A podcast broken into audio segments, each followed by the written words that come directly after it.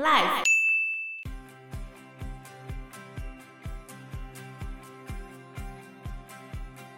这些言论或者什么都会一直留在网络上。哦而且都讲的特别难听。对啊，因为你就没有办法体会对方的感受啊。他们是你认识的人，你都不会这样子讲啊。对啊，所以有那个一些调查，就是调查说到底网络霸凌的情况严不严重啊、反正就很严重就对了。以美国来说，他们有百分之三十七的青少年受到过网络霸凌。青少女呢，其实是比较容易受到谣言的骚扰，或者容易收到不雅的图片，就人家可能会传一些变态图片给你看。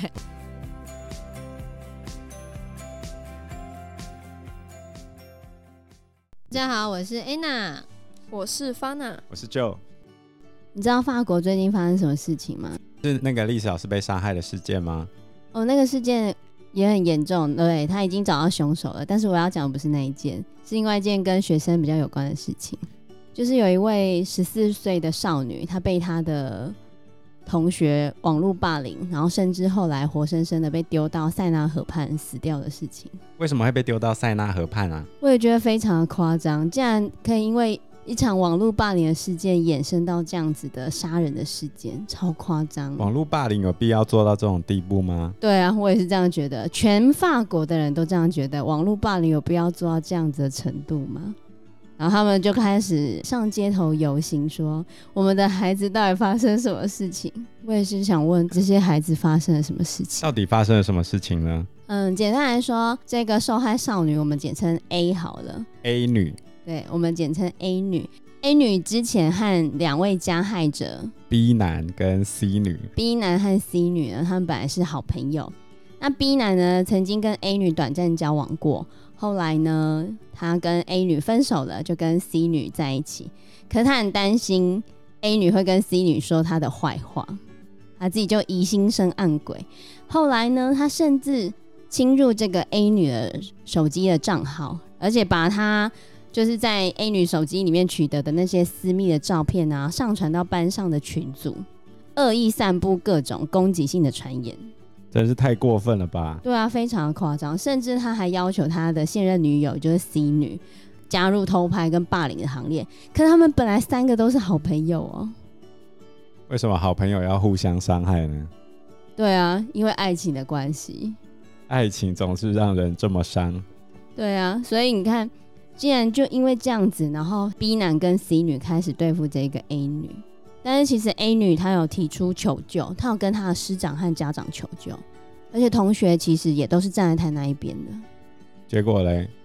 结果学校也很快的就对 B 男跟 C 女进行停学处分啊。照理来说，应该发展到这样就差不多了吧？对啊。不过这样子，其实以学生的心态来说，他可能会想要报复，对，没错，你说中了，就是这个 B 男，他就想要报复。法国的那个网络霸凌的程序非常的复杂，他们一直要求 A 女赶快去报警，来去揭发这个少年的犯罪行为，就揭发这个 B 男的犯罪行所为。以他们是把霸凌当成犯罪行为来处理吗？是的，这是一个犯罪的行为。然后可是报案的程序啊，要跟专门的警方单位约时间，结果一直到 A 女死之前，她都还没有跟警察约好时间，还没有完成报案的程序。所以根本还没完成报案程序，对，可是学校方面已经停学了，所以已经 B 男跟 C 女已经都先被停学了，对然后警察还没有介入保护，那这样 A 女应该很危险哦。而且中间就是那个 B 男，他很坏哦，他就直接跟 A 女讲说他要跟她道歉，所以约她出来，想要跟她讲清楚。他是说他要跟她道歉，约她出来的哦。那一定会被骗的，对啊，因为他们原本就是好朋友啊。所以他最后就被沉到塞纳河畔里面嗯了。对，他就把他叫出来，叫出来的时候，他一出来就被那个 B 男从背后袭击，而且他直接从他的头啊、背部啊，还有腹部都一直不停的重击，对重击他，然后就他的现任女友 C 女就在旁边看着，看着。那男生对她原本的好闺蜜进行这样子的报复性的攻好击，歹不要伤到生命吧。你以为不会伤到生命吗？就没有啊，所以法国的小孩到底是怎么了呢？不知道啊，他竟然就这样子眼睁睁的，还看着他还活着哦，就把他丢下去。真是太坏、欸。我真的觉得非常的可怕。而且他回去之后，B 男就有跟他妈妈自首，说：“妈妈，你人生中有没有犯过很大的错？”然后后来他就心平气和，但毫无悔意的跟妈妈说，他刚刚袭击了 A 女，这以后一定会犯下更大的坏事。不知道啊，很难说。可是我觉得蛮可怕的。这让我想到我另外一个当老师的好朋友，他在学务处工作的时候，家长安慰他说：“老师，您辛苦了，再撑一下，我儿子马上就要被关进去了。我真的现在看的我都 觉得这些小孩到底是发生什么事情，很可怕哎、到底是怎么了？”我们的小孩到底发生了什么事情呢？为什么网络霸凌会这么严重呢？方娜，你身边的人有人被网络霸凌过吗？在匿名的也算吗？算啊，那应该就是有，那是怎么被霸凌法？就是他不是开了一个匿名的网站嘛，就是让别人可以去留言，靠北什么之类的对，吗，就不知道 怎样，然后就有时候会被被讲的很难听啊，就比如说那时候国三的时候，嗯有一个人因为他做某些事情可能被别人讨厌啊，或是干嘛的，而且很严重，他就被那个靠北什么学校，嗯，他就被骂了什么臭婊子啊，推 A 班什么的，哇，这么难听，真的很难听，为什么国中生喜欢骂人家婊子？就是幼稚啊。到底知不知道婊子是什么意思啊？尤其是在网络上，他们很多人骂人的时候就没有节制，面对面讲不出来的话，可是你网络上都可以讲得出来。对啊，没错，我们今天要来介绍的就是由董事基金会提供的预防网络霸凌，你看不见的伤害。哦，对，因为网络霸凌，我觉得是非常常见的情况。对啊，现在对是 它比起传统的霸凌呢，其实有很多种不一样的特性，嗯会让它更难修复。其实青少年又特别在意这一块，对，就比如说美国青少年啊，他们的忧郁症跟焦虑的问题，在二零一一年到二零一三年就开始急剧的升高。你知道为什么吗？是因为网络吗？就是因为 FB 开始大量的被使用，嗯，而社群媒体开始大量出现在手机上之后，美国青少年的自残自杀率就开始大幅飙升。举例来说，以十岁到十五岁青少女的自杀率增加了百分之一百五十一，一百五十一，青少年哦，那哇青少年呢？青少年没有那么严重，可是女生好像特别注意这一块。青少年也有上升，但是青少女更严重。在这本书里面，他也有提到，女生的确是比较容易被网络霸凌的对象。啊，真的啊、对啊 为，什么？因为女生会特别在意这个事情，哦，我对我觉得啦，对，心灵上会特别就我的经验来说，女生特别在意朋友的一两句话刺伤她的心， 嗯这样特别玻璃心 嘛。也不能说玻璃心，有比如说骂你骂你的长相啊，嗯，或者是因为你很胖，然后就帮你创一个账号，然后拍你的一举一动，然后上传这样子。这太可怕了吧吧！哦有人做这种事、有，啊有啊，就有人做这种都事是啊。要羞，我觉得这真的很过分。我觉得在我读完这本书之后呢，在跟实物上面结合，我觉得还蛮有帮助的，因为食物就是实际应用上面啊，哦对，因为呃里面其实有介绍到网络霸凌它嗯有什么样的特性，然后还有针对被害者、还有加害者，嗯甚至旁观者。应该要怎么去对待他们？应该怎么去做处理？对，所以我觉得其实还蛮适合家长看的，因为我觉得家长真的很不会处理这块事情。对啊，我觉得很多家长把手机丢过去之后，就当手机保姆， 当什么事都没发嗯全生。家人吃饭完之后，就大家一起坐在那个餐桌前面划手机，这样，对，或者各自回房划手机。这样子一来，让彼此的亲子关系就变得更加淡薄。那、嗯在亲子关系淡薄的时候呢，小孩当然不会跟你讲他到底发生什么事情，而且家长在接收到小孩跟你讲的事情的时候，通常是怎样？听到是受害者的时候，你被网络霸凌，很多家长常常会讲说，你就不要理他就好啦，，对你，就不要上网就好啦。嗯真的有时候青少年也会觉得爸妈的意见好像没有打到他们的内心，因为是用旧世代的观念来看待他们现在的事情。对， 嗯是所以我觉得书里面其实有说了一些家长应该怎么去对待孩子嗯，的方式，还有说法，就可以当做参考啦。哦但是我觉得得以孩子来说啊，当你在爸爸妈妈那边没办法得到自己想要的那种回馈的方式，你就会拿起手机。然后就从网络上找方法，但是其实那更其实惨有一种对啊说法就是数位奶嘴啊，你只要拿起手机来就可以麻痹自己啊，只对，要通常很多人明明是在网络上受到霸凌，可是他们求救竟然是在网络上求救、哎，哦在网络上求救对啊，你觉得会比较好吗？不会，就是他们在网络上寻求安全感，只要他们不舒服、寂寞或者害怕的时候，他们就被训练成一定要拿起手机来寻求社群媒体里面的同温层给予他保护。嗯，如果真的找不到的时候，他们就会转向线上游戏嘛。可是这样子来做，其实在他们现实生活中会变得更加焦虑、脆弱跟忧郁。然后其实他们的冒险心跟专注力，以整代的孩子来说，一九九六年之后都有呈现下降的趋势。因为都待在家里玩手机了，很少再出去参与一些早期的那种活动。我记得像我小时候啊，我们会在完全没有大人的情况之下去田里玩玩一个下午，然后我们就自己控寒集，我们就会自己生活哦、这么 厉害，对啊，可是你觉得现在你会让我觉得跟现在国高中生讲我们要去进行这个活动，他会说：“哦，怎么那么无聊对啊？可是你们根本就不会啊，你们不会的事情还敢讲无聊？ 但有些高中生也是认为只要跟同学出去就好玩了，对啊，然后？”跟问题是你们会合在一起做什么事情啊？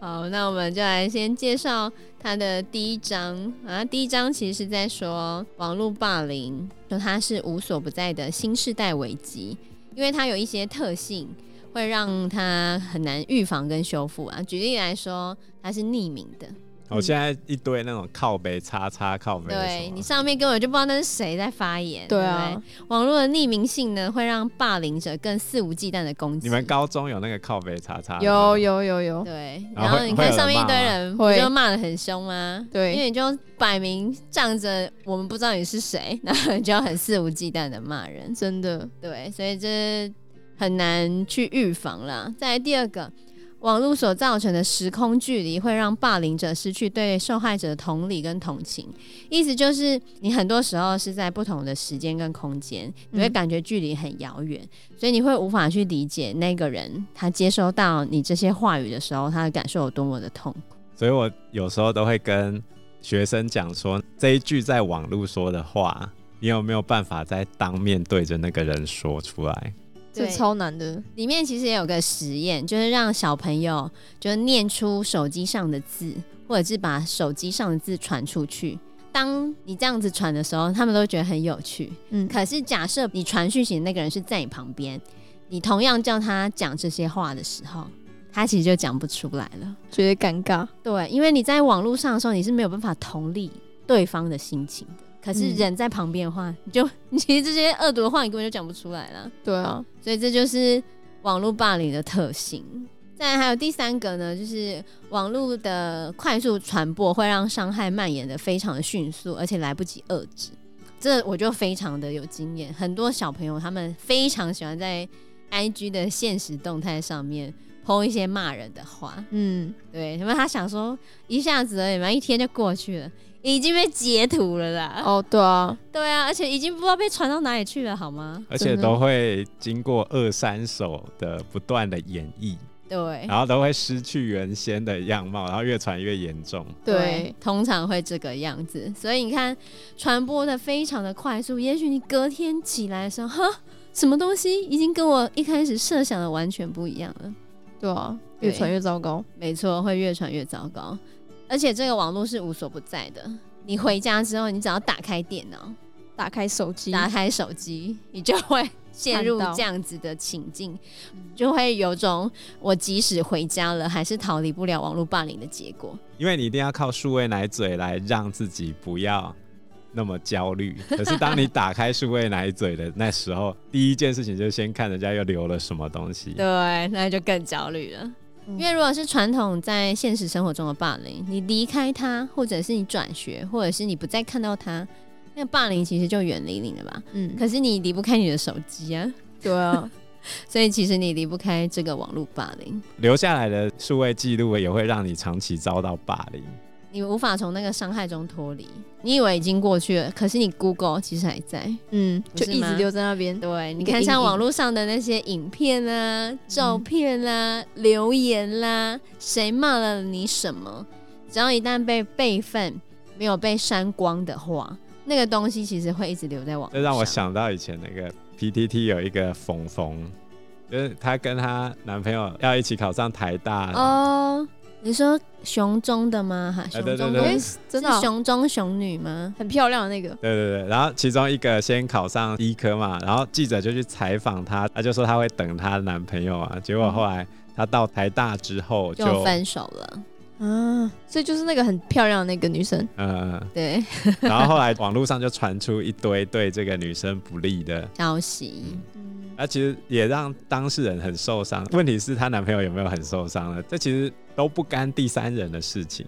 但是这些言论或者什么都会一直留在网络上。哦而且都讲的特别难听。对啊，因为嗯你就没有办法体会对方的感受啊。他们是你认识的人，你都不会这样子讲啊。对啊，所以有那个一些调查，就是调查说到底网络霸凌的情况严不严重啊、反正就很严重就对了。以美国来说，他们有百分之三十七的青少年受到过网络霸凌，青少女呢其实是比较容易受到谣言的骚扰，或者容易收到不雅的图片，就人家可能会传一些变态图片给你看。 我觉得女生很喜欢自拍，然后自拍之后你的长相如果受到称赞就算了，如果没有受到称赞的话，就会一直被嘲笑下去。对所以美国的外科医生创了一个新的名词，叫 Snapchat 畸形。哈。 Snapchat 是美国的一个社群软体嘛，嗯然后它有滤镜自拍的功能，哦然后青少年、青少女他们就会拿滤镜来自拍嘛，这会出现一个问题，就是本人跟照片完全不一样的哦，啊问题，这这个是感受超级明显的，真 的，然后所以他们就会去整形，整的跟滤镜的一样，真假 的，对嗯在美国，对啊吧？ 然后所以原本虚拟的自我形象，反过来侵蚀了现实的生活。 对啊，所以其实就是真的很严重，里面有很多有关霸凌的数据，就反正都蛮严重的。以台湾来说，台湾有百分之七十四点一的儿童青少年觉得网络霸凌的情形很严重你。觉得严重吗？我觉得严重啊，对啊，所以我觉得网络因霸为凌其实我们在学校里面处理非常非常多网络霸凌的问题，其实有时候也不是霸凌，就是一个攻击之后就会如雪球般越滚越大。以书籍里面，这些都是网络霸凌的其中一种。那里面有把网络霸凌分成十种类型。第一种类型就是排挤，就跟我们这样的排挤很像了。那有时候你会把这些人加入某个群组，或把他踢出某个群组，有没有？就用这种方式来排挤他。我觉得会有人很在意那个被踢出群组这件事 对，情，真的，他把我踢出群组，然后就超生气、超抓狂然。后回家就开始狂想说这家伙为什么把我踢出群组？对，或者或者他为什么要删我好友？嗯，对不对？你们是不是很在意？对，山猴友会，然后退追反退 追，对点赞、退赞之对类的。没 错，对青少年而言都会觉得非常的在意，很多人就会利用这样的方式来排挤，就是这种群你组的呃你方就式想象一个问题嘛，原本同学全部都有帮你点赞，嗯然，后一夕之间所有人都把赞收回去，那一定有问题啊，所以你的心情是不是会大受影响？这其实可以很直接的攻击到你。对啊嗯，那排挤这种通常会是比较是现实生活中认识的人，然后再来第二个是骚扰。就是可能你会寄给那些被霸凌者恶意的讯息，或者是故意在团体中发布恶意或威胁性的讯息，伤害那个人的自尊跟自信。这通常也是有可能是认识的人才会故意做这种事情。嗯，对，那第三种呢是爆料，就是你没有经过他人的同意散布那个人的私人讯息。这个人超贱的， 对，这也很常见， 对啊，很多小朋友都很喜欢把彼此的就把秘密秘密告诉人家，对，而且尤其是那种交换秘密，然后交换秘密的时候呢，我跟们你讲，你不要跟别人讲。对，可是你就会把讯息截图，然后就传给另外一个朋友，莫名的那个讯息就出现哦在，群这个组我要里讲一面下了。关于性平的事情，尤其是女生啊，我觉得跟男生交往的时候，男生都为了要炫耀，所以去拍女生的一些比较裸露的照片。但是很多男生是会传出去的，男朋友都会跟女生说，我只是要自己看，但是他们永远都会拿出去。真的对我他就有们都看过骗看人过的，没有兜啦，但很多。我觉得百分之九十九是骗人的， 你一个身为男生讲的话 哦，我可没有做过这种事、啊，但 是就是从 不留。呃，没没事没事，对，反正就是这种未经人家同意发布人家私人的讯息，这种我觉得真的也很常见。嗯，那第四种呢，就是网络跟踪，就是犯罪行为。觉得这就会比较是偏，可能有认识的跟不认识的人，就是直接网络上就是跟踪你啊，然后甚至要就一直传骚扰讯息给你。对。然后第五种呢是假冒，就是你假冒你是那一个人，在网络上利用哦，对啊，很嗯多人这样盗账子，盗账号盗照对片对对对，盗账号、盗照片，然后在网络上从事不恰当的行为。可是那这一种骚扰跟网络跟踪有什么不一样？嗯，网络跟踪其实有时候也可以指向成年人利用网络去联络那种儿童跟青少年，意图跟他们发生性关系，所以它其实是一种犯罪。哦，骚扰有些时候它是针对某一个人，嗯而且通常是认识的，然后你会故意去骂他啊、威胁他啊、去伤害他、啊，嗯类似这样子。哦对对好对，不太一样。再下一个呢是伪造个人资料，那这其实就是跟假冒有点类似，但假冒其实是假冒他人，伪造个人资料有时候只是你要隐藏你自己的真实的讯息，有没有？嗯明明我是国中生，我就说我其实是三十岁的我熟明明女就认识轻熟你女， 我明明就认识你，可是我装作不认识你。对，就是伪造你个人的资料啊、哦。反正网络霸凌者有时候会担心暴露自己的身份，使用假资料，哦，对，用假资料然后来进行网络霸凌。然后第七种呢，就是诋毁，诋毁就是你在网络上发布不利被霸凌者的讯息，像可能你会发布他的照片啊、图片啊、截图啊，然后其实是要破坏他的人际关系，对比如说他明明没做过那件事情，然后你就说哦，某某人在什么地方骂你 哦，我今天在厕所听到什么，哦对，然后又在网络上面传，然后乱说话。我看到他今天瞪你哦，这样很贱哎，哎、这种很常见。对啊， 那第八种呢是欺骗，通常指的是霸凌者借由骗取被霸凌者的信任，然后得到他的秘密之后，再把他的讯息公开在网络对，上。我觉得很多男女朋友最后吵架都会来这对，一这常边招，常会这样子。然后第九种是挑衅，挑衅其实就像网络酸民啦，很喜欢在网络上挑衅你有故没有意激怒故意激怒你，然后你就骂他三字经，骂他脏话，然后就提高。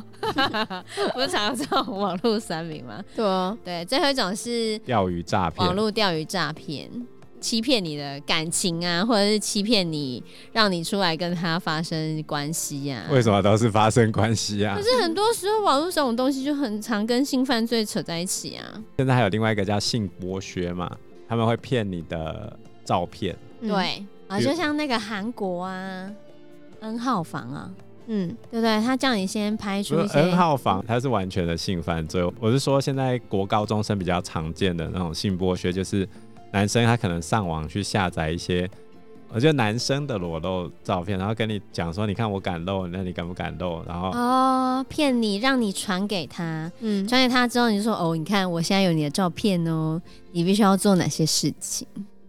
好可怕哦。可是谢会谢中标的人 也是，我觉得要真的要哦要想一 想啊，真的你要不能想一想。对其实真的会有哦。可是以我的处理经验啊，就是很多人在现实中比较没有自信，可嗯，是当网络上有人跟他谈，然后让他获得自信的时候，他就很容易会做出这种不理智的行为，就是一时冲动。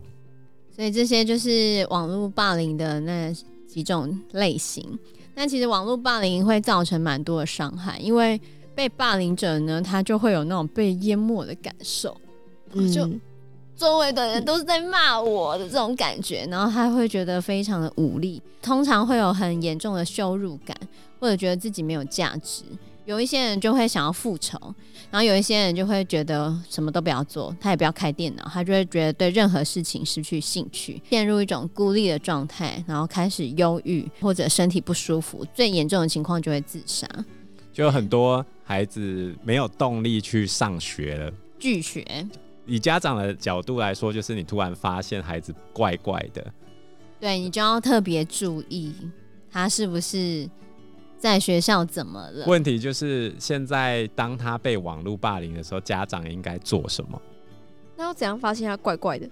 就没有动力啊，心可是情这很其不好啊。实平常的相处也很有很大的关系。我觉得这边要有一个非常重要的地方，就是必须要从小就跟孩子有良好的亲子互动。你如果从小就没有跟他有良好的亲子互动，你突然到了国中，你开始关心他，他就觉得你怪怪的。对，因为不是从小习惯的感觉。对，所以其实真的都是要从小培养的，就是你希望他不要沉浸在网络生活之中，那相对的，你就要花时间去陪伴伴他他，对在现实之中跟他相处。你不可能说我今天都让他去吸数位奶 嘴，然后最后还可以跟他有非常良好的亲子关系，因为孩子现在不用 FB 啦，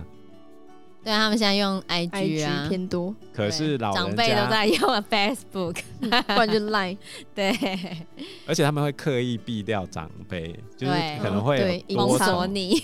多重账号啊。对。但是其实就是家长要怎么发现孩子怪怪的，有一些指标啦啊，比如说他突然对电脑或手机失去兴趣，以前一直拿着，现在都不拿了，哎呦，发生什么事还变上 进了，哦？或者是当他收到简讯或 email 的时候，或者是看到某个讯息的时候，或在使用手机突然变得很生气，或突然看到他脸出现很难过的神情，这样我觉得蛮好的，这样他就可以直接戒断手机。不是吗 他嗯很难过哎，对，然后再来就是不想讨论有关电脑或手机的活动，然后很保护自己的网络生活，不让你知道。他们平常不就很保护啊？对，呃，然后跟家人朋友变得疏离，平常就很疏离这。很难观察到哎，其实呃，不愿上学，拒学，这个平常就不想上学啊，有谁想去 上学的？突然学业成绩很上进啊下滑，情绪不稳啊，然后很易怒、焦躁啊，压力很大。突然睡眠跟食欲出现变化，可是这些东或者有西自其实伤的企图，这些东西其实都要平常有在相处，你才有可能知道啦。对，所以请多关心你的孩子。你不可能不花这是时间，而要能发现孩子的异状，这是不可能的不事情。可能，而且你真的就是要从小跟他有良好的沟互通，动，对对，要让他信任你啊，我觉得。对，啊，孩子如果不信任你，他就不会跟你讲啊。对，真的，我觉得其实信任真的是需要培养的，就像我跟班上的孩子，就是我跟我自己就是带的孩子也是一样。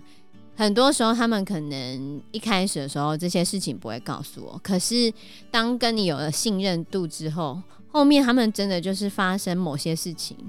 他会选择告诉我，那这就是信任度啊。当他不信任你的时候，怎样他都不会跟你说。对啊你是，有信任度的时候，他才会告诉你，他才会希望借由你给他协助。